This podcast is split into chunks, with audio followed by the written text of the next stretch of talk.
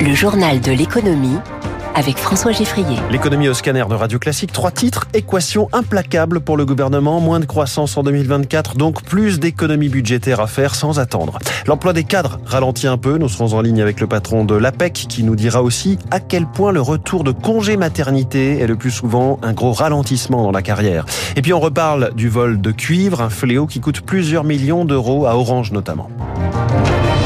Les esprits avaient été préparés. Il faudrait 12 milliards d'euros d'économies budgétaires en 2025. Ça semblait presque lointain, mais voilà que les dernières données font tomber le coup près beaucoup plus vite que prévu.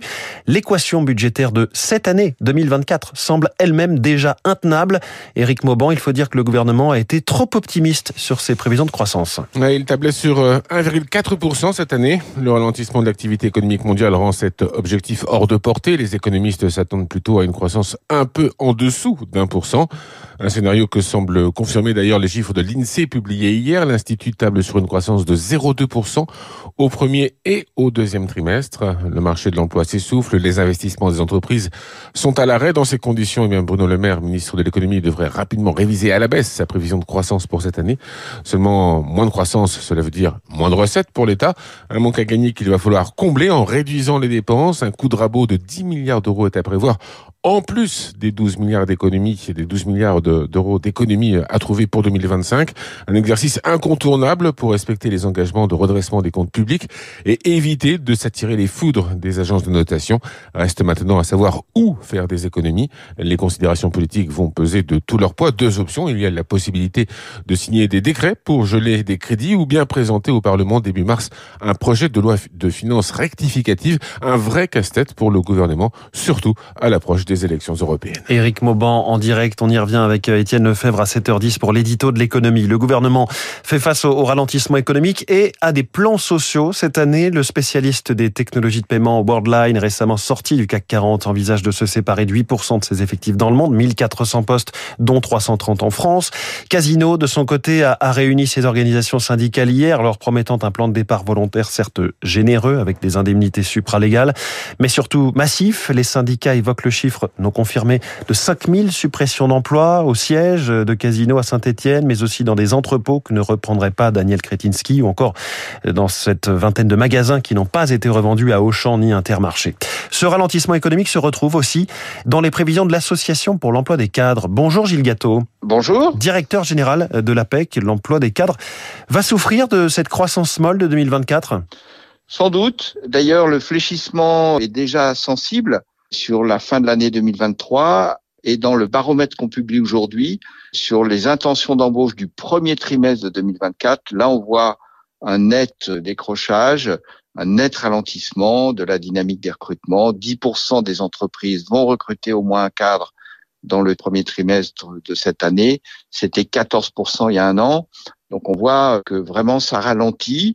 Pour autant, ne perdons pas de vue que c'est un ralentissement par rapport à deux années qui ont été absolument exceptionnelles. On va dire entre mi-2021 et mi-2023, on connaît deux années d'une dynamique de création d'emplois et d'embauche pour les cadres absolument exceptionnelle. Donc c'est moins fort, mais le niveau des embauches reste quand même très élevé pour les cadres. Alors l'APEC, euh, dont vous êtes le directeur général, publie par ailleurs aujourd'hui même, ce matin, euh, une étude sur le retour de congé maternité des cadres. Et c'est rarement le retour exact à la vie professionnelle d'avant. Oui, c'est la première fois qu'on fait une étude sur cette question, les congés maternité, ce qui se passe avant, ce qui se passe pendant, ce qui se passe après. Pour les femmes cadres, on peut penser que les femmes cadres sont peut-être mieux armées que d'autres finalement pour vivre ces événements. On a plus d'autonomie dans son travail, on peut mieux s'organiser. Mais en fait, ce, que montre l'étude, c'est que si ça se passe bien dans la moitié des cas, ça se passe pas si bien dans l'autre moitié. Il y a des choses qui se disent et qui s'expriment à travers cette enquête sur le fait qu'elles ont eu du mal à décrocher pendant le congé maternité, euh, parfois aussi parce que elles n'ont pas été remplacées et que leur employeur euh, continue de les solliciter. C'est pas la majorité, mais c'est quand même un nombre significatif qui le dit. Et puis le retour est pas toujours bien préparé. Et parfois, ben voilà, l'équipe s'est organisée euh, sans vous. Et puis, si les choses euh, n'ont pas été bien anticipées au moment de votre retour, soit vous croulez sous le boulot qui vous a attendu pendant plusieurs mois et vous êtes tout de suite sous l'eau, euh, soit au contraire, tout le monde s'est réparti votre travail et puis vous avez le sentiment de, de plus vraiment en avoir, il faut vous battre pour refaire votre place. Et dans un moment qui est un moment toujours un peu délicat où on est à la fois avec une charge mentale très forte, hein, parce que son jeune enfant qui commence un mode de garde, la reprise de son travail, une fatigue physique aussi hein, que les femmes décrivent bien dans ce moment. Donc c'est pas simple quand en plus il faut se battre au boulot pour retrouver sa place. Qu'est-ce qui est en cause finalement? C'est le comportement notamment des entreprises euh, vis-à-vis des, mères qui reviennent de congé maternité?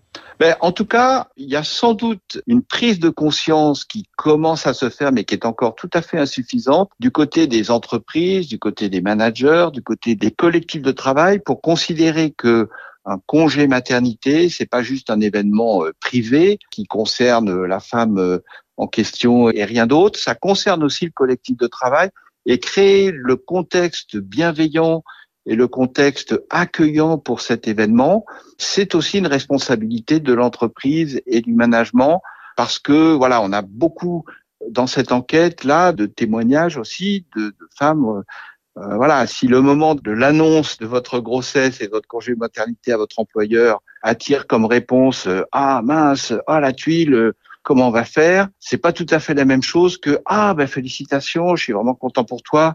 T'en fais pas, on va s'organiser. Vous voyez, ça produit pas exactement le même effet sur le sentiment qu'on a d'être pris en compte aussi dans ce moment particulier qui est une grossesse. Merci Gilles Gâteau, le directeur général de l'APEC, invité du journal de l'économie de Radio Classique. Pendant que l'économie française ralentit celle de la Chine, tous sur fond de déflation, quatrième mois consécutif de déflation, baisse des prix donc moins 0,8% sur un an en janvier en Chine. L'économie russe, elle, retrouve la croissance hausse de 3,6% du PIB de la Russie en 2023 après une récession d'1,2% en 2022. Ce rebond s'explique par l'explosion des commandes militaires de munitions et d'armement, mais aussi par euh, l'adaptation, voire le contournement des sanctions occidentales. Un mot des marchés financiers avec le Dow Jones qui a progressé de 0,40% hier, le Nasdaq a gagné 1%, le CAC 40 a reculé de 0,36% à 7611 points, le Nikkei progresse de 2% en ce moment, l'euro est à 1,0783. On le surnomme l'or rouge, le cuivre attire de plus en plus les convoitises et les vols se multiplient, les gendarmes en recensent 16 par jour en moyenne. Sur des chantiers de construction, des installations d'Orange ou le long des voies SNC ce métal se négocie au prix haut entre 6 et 9 euros le kilo.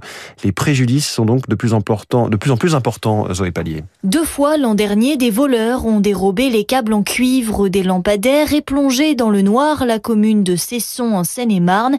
Réparé a pris du temps et coûté cher, s'agace le maire Olivier Chaplet. Sur un périmètre de 8 communes, hein, le préjudice, ça représentait un million d'euros, ne serait-ce que par le prix de la matière première et puis le coût d'intervention. Sur le réseau cuivre d'Orange, le nombre de vol a été multiplié par 8 en 3 ans.